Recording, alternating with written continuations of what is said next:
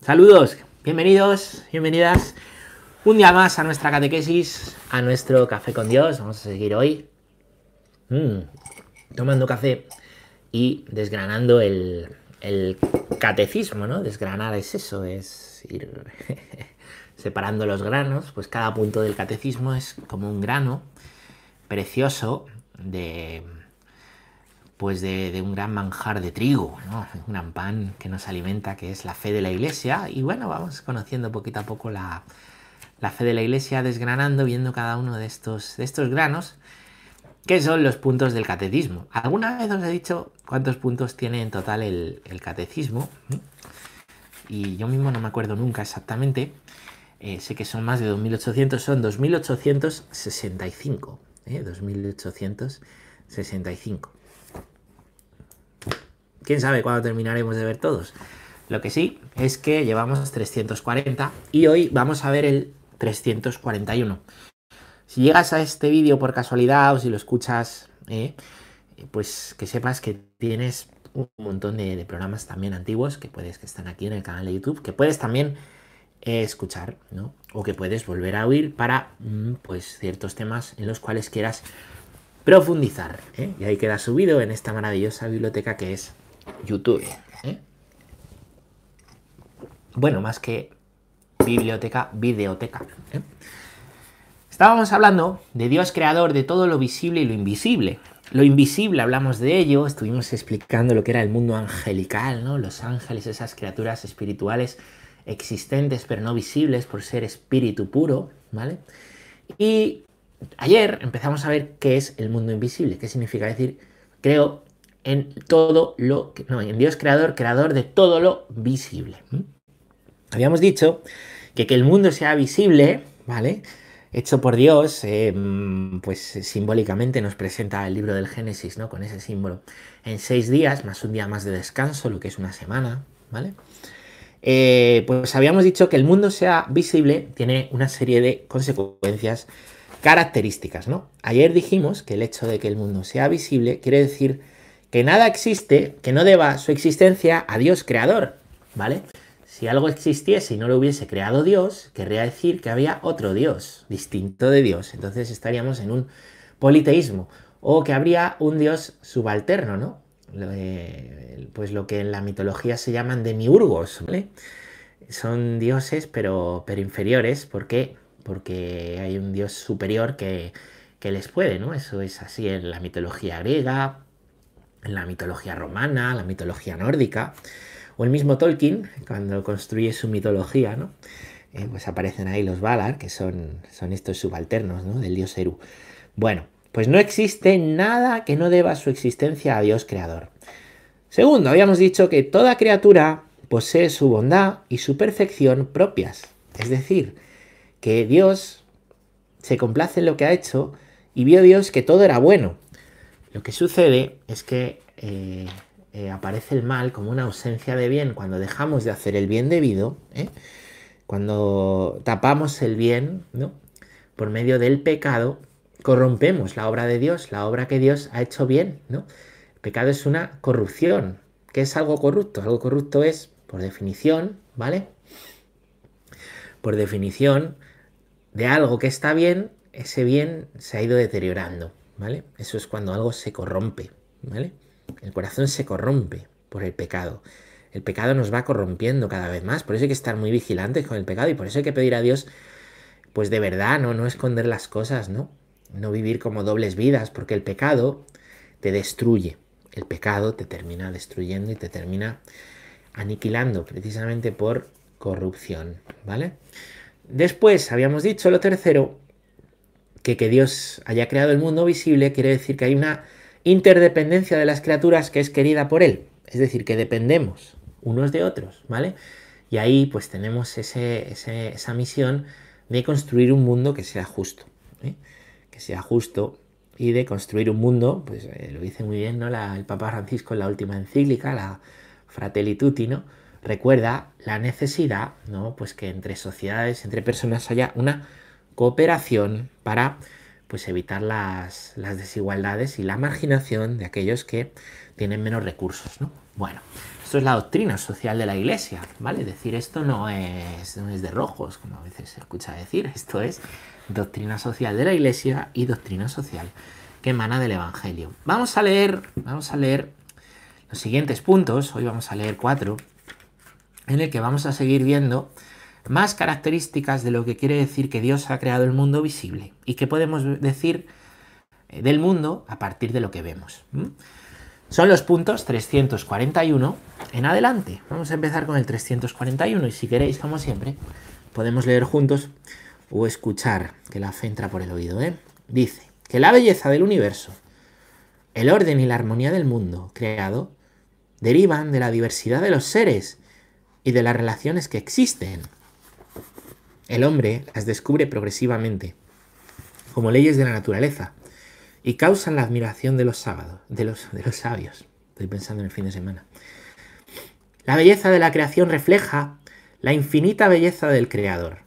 Debe inspirar el respeto y la sumisión de la inteligencia del hombre y de su voluntad. Esto tiene mucha amiga. ¿eh? Esto tiene mucha amiga. Esto está diciendo muchas cosas, ¿vale? Lo primero, pues que hay un orden y una armonía en el mundo, ¿vale? que deriva de la interdependencia de las criaturas, ¿vale?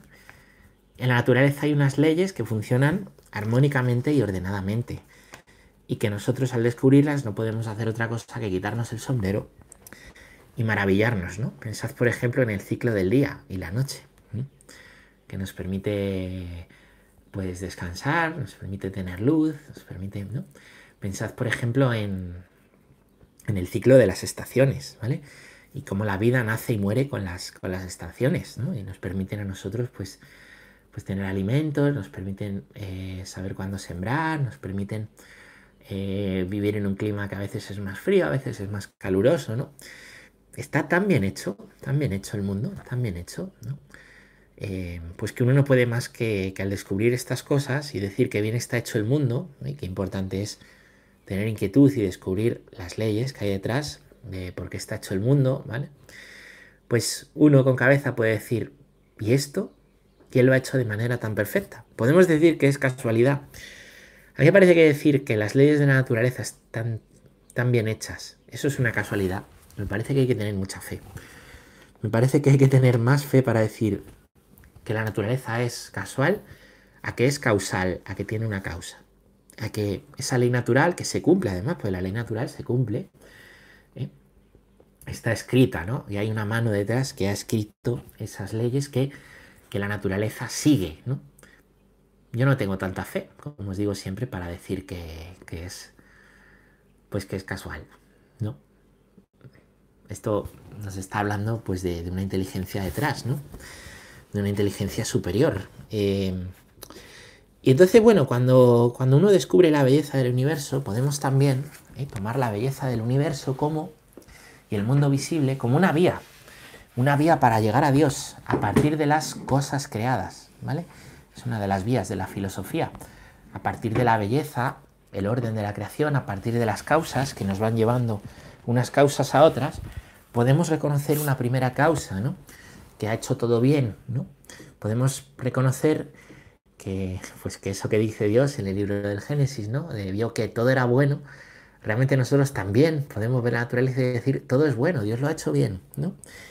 Y dice que descubrir esto debe inspirar respeto y la sumisión de la inteligencia del hombre y de su voluntad. Esto es muy importante, ¿no? Porque en la naturaleza, ¿eh? en la naturaleza, el descubrir, ¿no?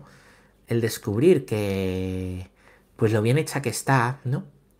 Eh, pues mm, una persona humilde la lleva a decir, qué maravilla, qué maravilla, ¿no? Y yo mi inteligencia, ¿vale? Pues, pues la someto para tratar de descubrir la verdad del mundo creado.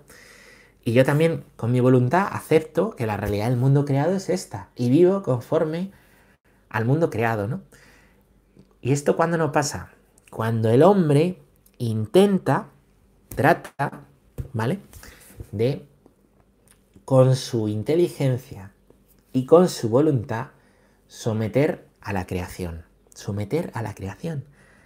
Y entonces, en vez de reconocer al Dios que está detrás de la creación, nos ponemos nosotros como los dioses y señores de la creación y empezamos a forzar leyes más allá de lo natural para conseguir nuestros propios fines, nuestros propios beneficios, ¿no? Estaba ahora comiendo con un, hermano, ¿no? Que me decía, un amigo, eh, y me hablaba, ¿no? De, pues de una, de una persona, ¿no? Que un hombre quiere ser padre. Y para ser padre, ¿qué hace? Pues, pues trae a una mujer, la paga el vuelo desde Sudamérica, la mantiene aquí durante, durante un año, durante ese tiempo paga una inseminación, una inseminación artificial, ¿vale? Para que quede fecundada. Em, nace el niño, la paga y se queda, se queda con el niño. La otra mujer vuelve a su país. Esto que se llama gestación subrogada, esto que vientre de alquiler, ¿eh? que algunos partidos, por cierto, hoy quieren, quieren legalizar, ¿no? Quieren legalizar el que la mujer sea el horno microondas por dinero, ¿no? Esto que se llama manipulación de embriones, ¿vale? ¿Eh? Está forzando las leyes de la naturaleza, está forzando. Y entonces detrás de esta idea hay un utilitarismo, ¿no? Pero si nos sirve, si hombre, así esa niña puede tener un padre, ese padre puede ser feliz, esa mujer va a tener el dinero que necesita, porque en su país no tiene mucho dinero. Todo el mundo sale ganando. Ya, ya, tenemos ahí una niña que eh, pues si un día le dicen quién fue su madre, pues una mujer que, le pagaron porque nacieras y ahí te quedaste, ¿no? Y su padre, pues un hombre que, pagó, ¿eh? pagó aquí a una mujer por que, no amaba a tu madre. La pagó simplemente por, por tenerte, ¿no? Los problemas éticos que derivan detrás, ¿no? Porque detrás de toda inseminación artificial, que parece tan bella, tan bonita, ¿no? hay toda una manipulación de embriones. Son 8 o 9 los embriones que se fecundan. Cada embrión es una nueva vida. ¿eh? No os olvidéis que los embriones son vidas humanas porque hay vida humana en el instante en el que hay concepción, porque ahí ya hay un ser diferente que contiene el ADN de la nueva vida. ¿Vale? No, es que es muy pequeño, es como un espermatozoide. No, es un gameto. Es la unión del espermatozoide con el óvulo. Ahí ya está la carga genética, ahí ya está, allá hay un ser nuevo ya hay un ser nuevo, una nueva vida, ¿no? Entonces, eso es un problema eh, ético y moral, todos los embriones que se tiran. Después está la visión del sexo, ¿no? Un sexo que se, presenta para el disfrute ¿eh? y, se quita de la dimensión del amor, ¿vale?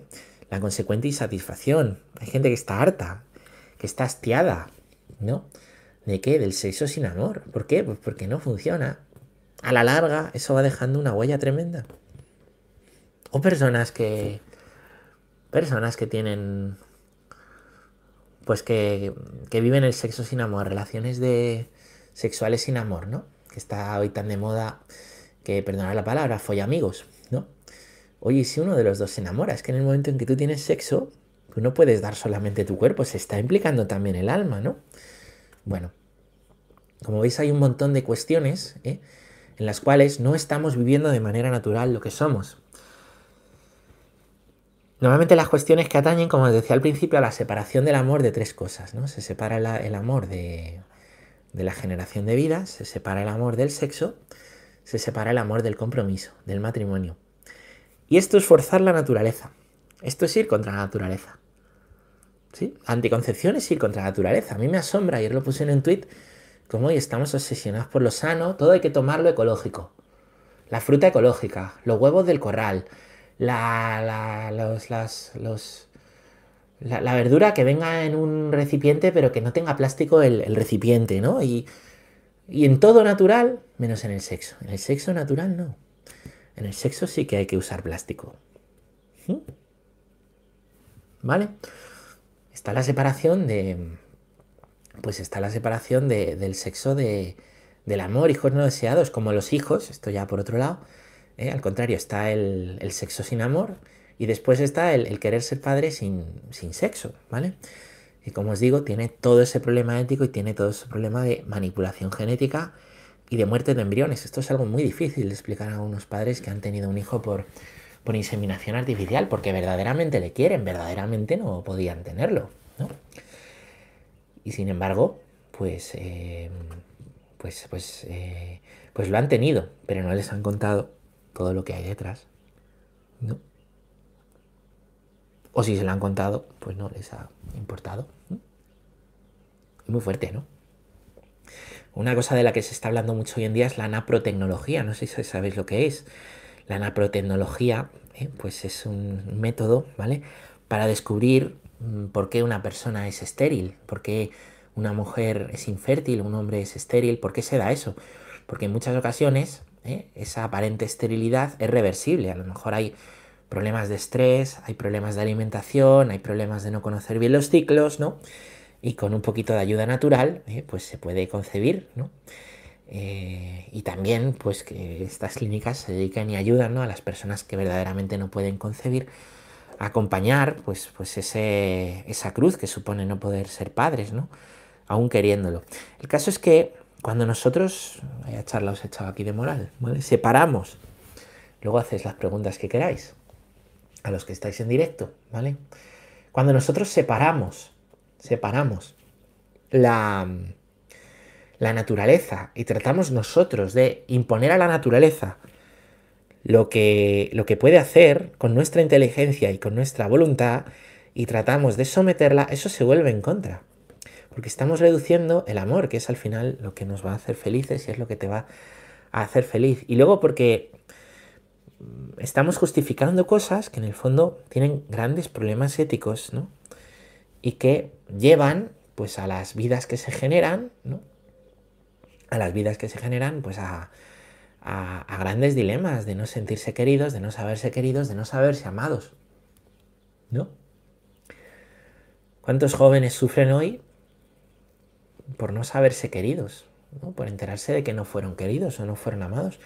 o personas adultas, porque en el fondo lo que necesitamos es que nos amen incondicionalmente, no que seamos un capricho de nuestros padres. Y si vamos a tener hijos por capricho o si vamos a forzar la naturaleza para... Pues, pues es mejor no, porque ese niño va a sufrir mucho. También en la naturaleza Dios nos habla. En lo que se puede y no se puede hacer de la naturaleza, Dios nos habla. Por eso os digo, es una contradicción. Nunca ha habido una sociedad tan obsesionada con el cuidado de la naturaleza y tan contra natura en algunas cuestiones. ¿Y sabéis en el fondo por qué? Porque lo que se busca no es el cuidado de la naturaleza, es el culto al yo y el culto al cuerpo. Claro. La comida eco porque es bueno para el cuerpo, y la anticoncepción porque es bueno para el cuerpo, y el vientre de alquiler porque es bueno para el cuerpo. No estamos reconociendo el lugar que tenemos, nos hemos hecho nosotros dioses, ¿entendéis? Y esta mentalidad cala. Y a lo mejor a alguno de vosotros que me escucha esto le escandaliza. Pues bueno, me alegro, pero ¿sabéis por qué? Porque...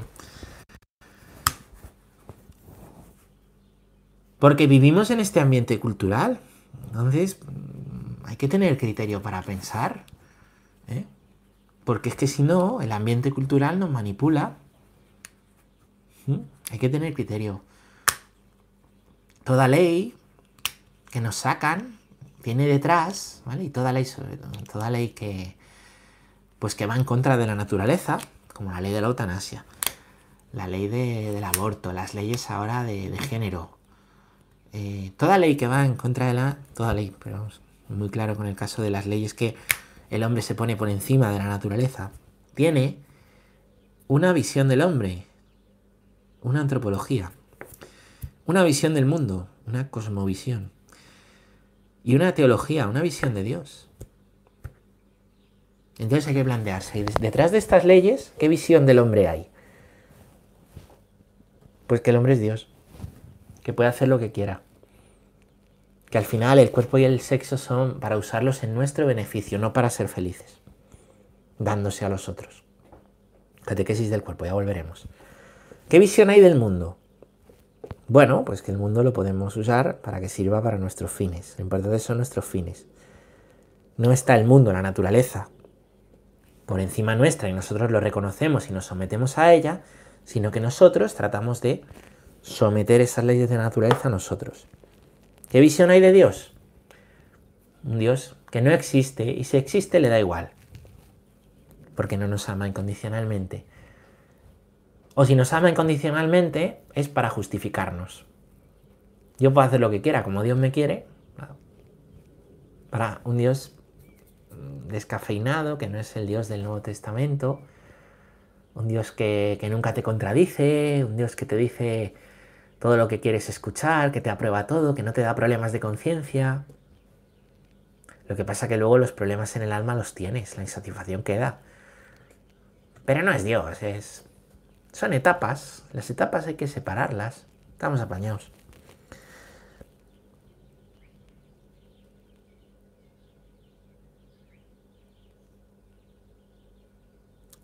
Ese no es Dios, eso es una proyección nuestra.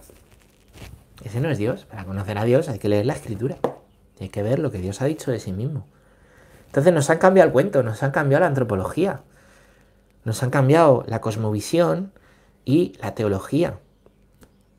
Hoy en día nos movemos en un ambiente cultural que tiene una antropología, una cosmovisión y una teología que no son cristianas. En algunas cosas se pueden parecer, pero no derivan de la revelación. Por lo tanto, estamos construyendo el mundo no sobre la revelación de Dios o no sobre la naturaleza, sino sobre nuestras fuerzas, sobre las leyes o sobre las modas que pues la dictadura progresista de cada tiempo nos dice que hay que tener. Y hoy son estas, pero mañana serán otras. Y serán otras cosas. Y esto hace que se descarte al débil. Porque deja una visión utilitarista en la sociedad. Y una visión utilitarista al final justifica el descarte. ¿Por qué? Porque lo que no es útil se descarta. Sean plásticos, o sean niños, o sean viejos. ¿Mm? Bueno, la belleza del universo. Es que este tema era importante. Em, vamos a ver, la jerarquía de las criaturas. La jerarquía de las criaturas. Em, punto 342. Podemos decir que que el mundo, Dios haya creado el mundo visible, pues también quiere decir que hay una jerarquía en las criaturas. La jerarquía de las criaturas está expresada por el orden de los seis días que va de lo menos perfecto a lo más perfecto. Dios ama todas sus criaturas. Cuida de cada una, incluso de los pajarillos, dice el Evangelio. Sin embargo, Jesús dice, vosotros valéis más que muchos pajarillos. Eso es lo que dice el Evangelio. Que Dios les cuida, pero valemos más.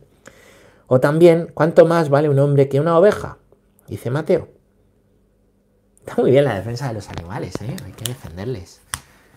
Pero cuidado con pensar que vale igual la vida de un hombre que de un pájaro o de cualquier otro animal.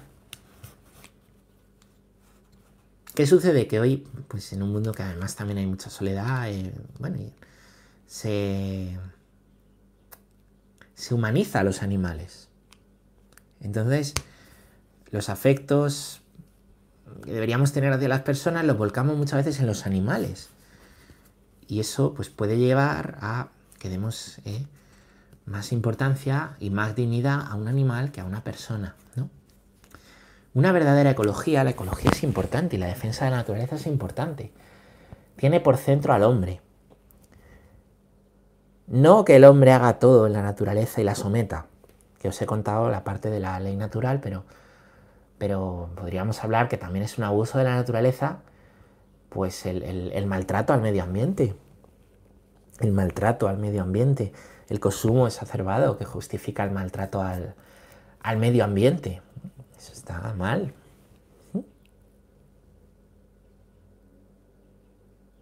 Oiga, entonces quiere decir que, que cuidar el medio ambiente es que vale igual el animal que la persona. No. Ah, entonces lo que quiere decir es que la persona tiene que maltratar al animal. Tampoco. Quiere decir que el hombre es el culmen de la creación, vale más que el animal pero es custodio de la creación, cuidador de la creación. ¿Mm? No está para someter y maltratar a la creación y a lo creado. Porque además que destruir la creación nos destruye a nosotros, ¿no? Y, es cierto esto, ¿no? Esto es verdad. ¿Cuántas veces pues, el maltrato a la creación lleva pues a, a que muchas personas tengan que pues que, desplazarse, ¿no? Y, provoca migraciones y provoca. Esto lo que pasa que yo creo que aquí, donde estoy yo en España, pues no es habitual, pero... Pero yo sí lo he visto cuando he estado en, países de misión, ¿no? Pues, eh, pues como al final eh, se somete, se explota la naturaleza, cuando eso se acaba, pues para otro lado y es, y es desplazamiento, es inestabilidad para familias, es, es tremendo, ¿no? Bueno, ese tema lo, trata el Papa en la Laudato Si, ¿no? Es bastante interesante, ¿no? Eh, ver la doctrina social de la Iglesia sobre, sobre esto. Ahora, no perdamos eso, ¿no? Que hay una jerarquía en las criaturas y que el culmen de la creación es el hombre, o mejor dicho, la mujer, que es la, última criatura que, aparece, ¿no? Bueno, el hombre y la mujer son el culmen de la creación. Vamos a hablar de esto en el punto 343, que dice que el hombre es la cumbre de la obra de la creación. El relato inspirado lo expresa distinguiendo netamente la creación del hombre de las otras criaturas. Bueno, veíamos ayer cómo nos decía el punto 337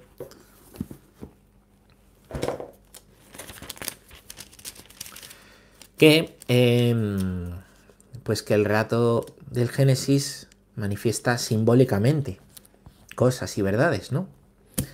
Y este punto, el 343, nos dice, el relato inspirado, nos está diciendo que Génesis, aunque utiliza un lenguaje simbólico, es inspirado, es palabra de Dios, ha sido inspirado por Dios a los hombres que lo han escrito, como todos los libros de la Biblia. Entonces no está en contradicción el lenguaje simbólico con que haya una inspiración de Dios. Como os digo, la Biblia no pretende ser en ningún momento un libro de ciencia positiva, ¿vale? Pesar, medir o contar, ¿vale? No es el origen de las especies darwiniano o cualquier otro libro de, divulgación naturalista, ¿vale? Entonces dice, ¿eh? es un libro inspirado, y en concreto Génesis, lenguaje simbólico, pero inspirado, de parte de Dios, de parte de Dios. Dice em, Génesis 1.26.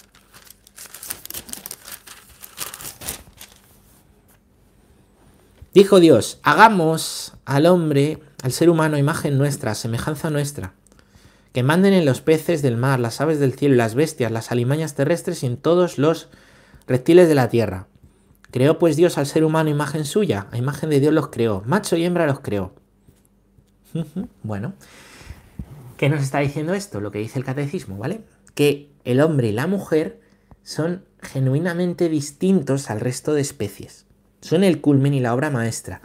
Tienen esa misión de cuidar la creación, servirse también de ella para poderse cuidar. Por cuidar la creación quiere decir que no se puede comer carne, no. No, somos una especie que come carne, ¿vale? Pero, eh, pues la creación, la naturaleza, no podemos maltratarla, ¿vale? Una cosa es sacar el alimento que necesitamos de la naturaleza, de las verduras y de la, y de la carne y de los pescados, ¿eh? Y otra cosa es que hagamos un maltrato indiscriminado y utilitarista de la naturaleza, ¿no? ¿Se entiende? Sí, muy bien. Em, ¿Qué os decía yo de esto? Em, pues eso, ¿no? El hombre, para empezar, se dice hagamos, ¿vale? Este verbo hagamos nos está hablando, alguna vez lo he explicado, de cómo la creación está hecha en plural.